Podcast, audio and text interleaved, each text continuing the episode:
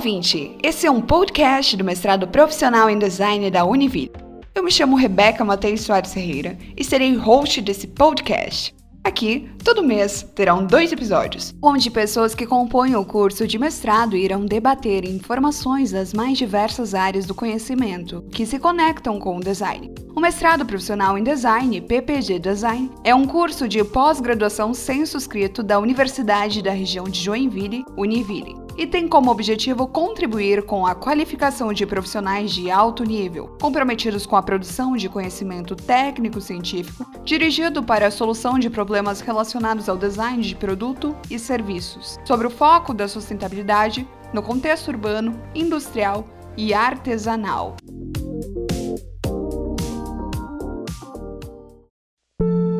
Hoje temos como participante desse episódio o professor e doutor em educação pela PUC São Paulo, Victor Aguiar, que é o atual coordenador do programa de mestrado profissional em design. No episódio anterior, contemplamos sobre as disciplinas do programa de mestrado profissional em design e as áreas de concentração. Hoje, iremos conversar como funcionam os projetos finais de mestrado. Vamos ao episódio?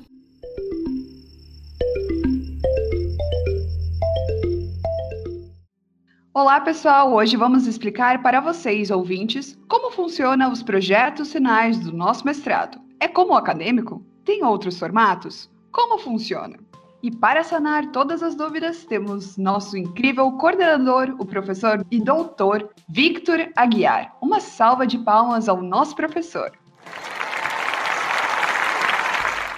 Por ser um mestrado profissional, muitos de vocês ouvintes devem pensar como são os trabalhos finais. E por isso eu questiono a você, professor Victor, como são os formatos dos projetos finais? É diferente de um projeto final de um mestrado acadêmico?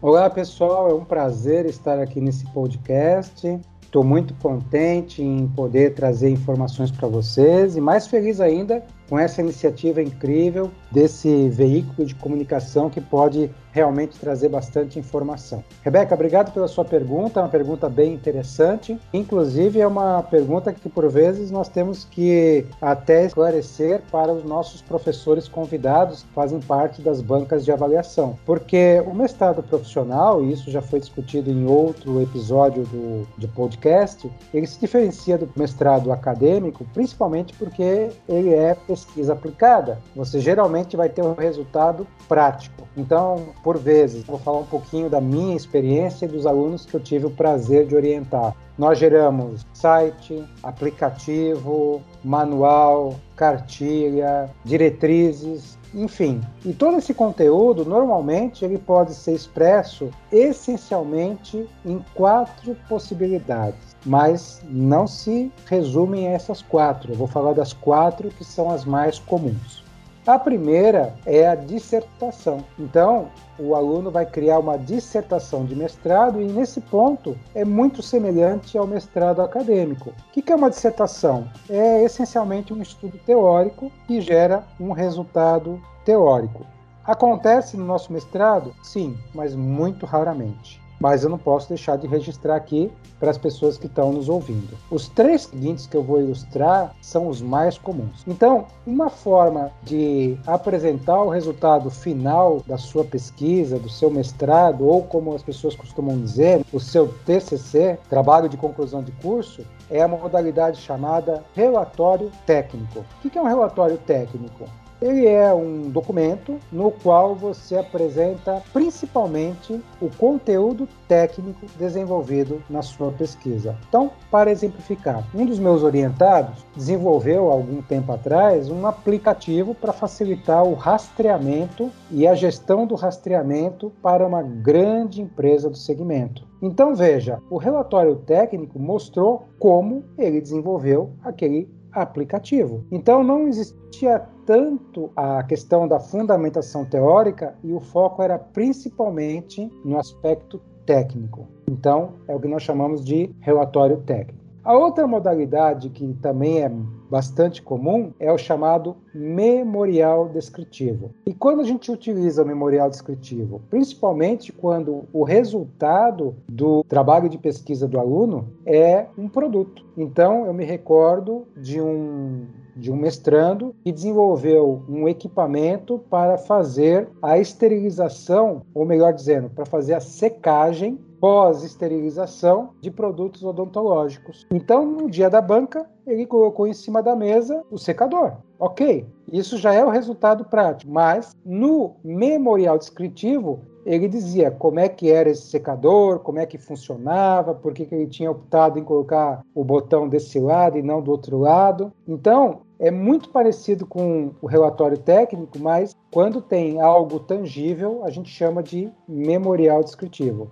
Uma outra forma que é muito legal é o registro de patente. Então, por vezes, um registro de patente é o trabalho final. Tenho a minha patente registrada, pronto, tenho o meu trabalho final porque talvez nem todos saibam, mas quando você vai registrar uma patente, você faz todo um arrazoado de como que é aquele produto, aquele serviço, enfim, as características e não deixa de ser, de certa forma, um relatório técnico ou um memorial descritivo, porém gerando uma patente. Mas além desses quatro itens que eu comentei aqui, existem outros formatos. Então já teve aluno que trabalho de conclusão de curso foi um livro, outro foi uma cartilha, porque o que nos diferencia essencialmente do mestrado acadêmico é essa praticidade. Incrível! São inúmeras as formas de defender o seu projeto, como o professor disse. E, professor, qual o tempo que tem para essa produção desse material? O aluno tem 24 meses para concluir o seu mestrado. Normalmente, o primeiro ano ele passa cursando as disciplinas, que nós já falamos em outro podcast, as disciplinas obrigatórias e as disciplinas optativas, e normalmente no primeiro ano ele vai desenvolvendo efetivamente a sua ideia de projeto, escrevendo seu projeto, começando realmente a pesquisar o projeto. Normalmente nós recomendamos que ao final do primeiro ano ele faça a sua qualificação e aí ele inicia o segundo ano para finalizar o seu mestrado. Nós montamos uma matriz curricular e geralmente no meio do segundo ano ele já terminou de cursar todas as disciplinas e ele tem todo o segundo semestre para efetivamente terminar o seu projeto e a nossa expectativa é que ele conclua ao final do segundo ano. Mas há casos em que, que nem uma mestranda agora que nós estamos gravando esse conteúdo, que agora no mês de agosto já vai defender e finalizar o seu mestrado. Então, assim, vai mais ou menos de um ano e meio até 24 meses, que é o prazo máximo. É, eu estou finalizando o meu projeto. Eu creio que entre novembro e dezembro eu irei defender. Talvez antes, mas eu ainda não sei. Estou quase finalizando. Para quem não sabe, nós temos uma qualificação, o professor comentou anteriormente, e essa qualificação, ela ocorre antes do nosso projeto final. Nela, a gente verifica se realmente estamos no caminho certo e recebemos sugestões da banca. Por isso, eu gostaria que você, professor Victor, comentasse um pouco como esse processo da banca de qualificação, um pouquinho para os nossos ouvintes. Olha, a banca de qualificação é um momento muito importante e muito legal, porque é mais ou menos assim, olha, vamos imaginar que você vai fazer um projeto e que esse projeto você vai precisar sair a campo, entrevistar pessoas e assim por diante. Então, o que, que vai acontecer na qualificação? Você vai chegar para uma banca composta de alguém convidado fora do nosso programa e mais dois professores do programa, além do seu orientador, e vai chegar e vai dizer o seguinte: olha, gente, meu projeto é tal coisa, eu pretendo fazer de tal jeito e chegar a tal resultado. É tal coisa, pretendo fazer de tal jeito e chegar a tal resultado. Essa banca vai, a partir da leitura prévia que eles fizeram do seu trabalho, vai dizer para você: puxa, bacana, o que você pretende fazer é bacana, é relevante, a forma como você está pretendendo fazer está bem desenhada, parece que realmente vai trazer o resultado que você deseja e eventualmente eles vão te dar algumas sugestões. E a partir daí, você realmente vai desenvolver a sua pesquisa. Então perceba, seria muito ruim de repente você sair para a rua, falar com 200 pessoas, chegar mostrar e a banca falar assim: pois é, olha, tá muito legal o que você fez, mas faltou tal coisa. E aí já pensou ter que falar com 200 pessoas de novo? Então, o processo de qualificação é muito legal porque é mais ou menos isso. Você vai contar o que você pretende fazer, como, resultado que você quer chegar, e eles vão dizer: vai, segue em frente. Exatamente. É maravilhoso ter essa banca de qualificação. Eu mesma já passei pela minha em meados de abril e maio e é muito importante qualificar. E eu recomendo que vocês qualifiquem o quanto antes, para vocês terem uma noção maior, para não ter que refazer a pesquisa, enfim. Tem uma pergunta final a você, professor. Como funciona a banca final e o que acontece após ela? Olha, geralmente após a banca final, o que acontece é muita festa, muita comemoração, muita alegria, muita choradeira em alguns casos, porque a pessoa atingiu o grande objetivo de concluir o seu mestrado. E isso é muito legal para nós. Mas, falando da parte séria, que eu acho que é isso que você me perguntou, após a banca final, que deve ocorrer então no prazo máximo de 24 meses, o aluno, em sendo aprovado, possivelmente ele vai ter algumas sugestões de correção no seu trabalho e ele vai ter então até 60 dias para realizar essas correções, revalidar com o seu orientador se está tudo certinho e aí ele vai entregar a sua versão final e correr para o abraço, pegando seu diploma de mestre em design. Aí de novo vai ter outra festa.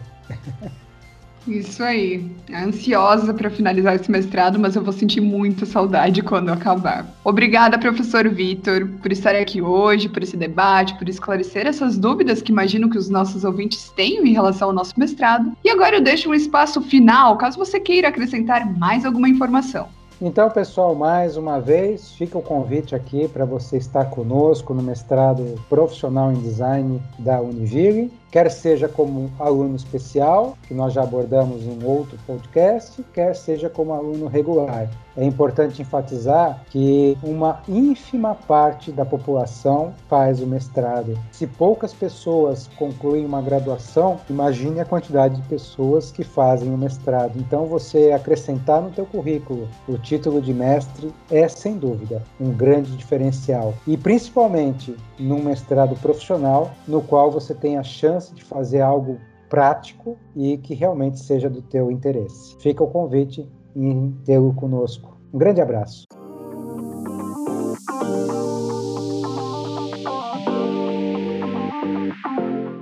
E esse seria o episódio de hoje. Obrigada novamente, professor Victor, por estar aqui hoje, por esse debate cheio de conhecimento e esclarecimento de dúvidas. Por hoje, o nosso podcast fica por aqui.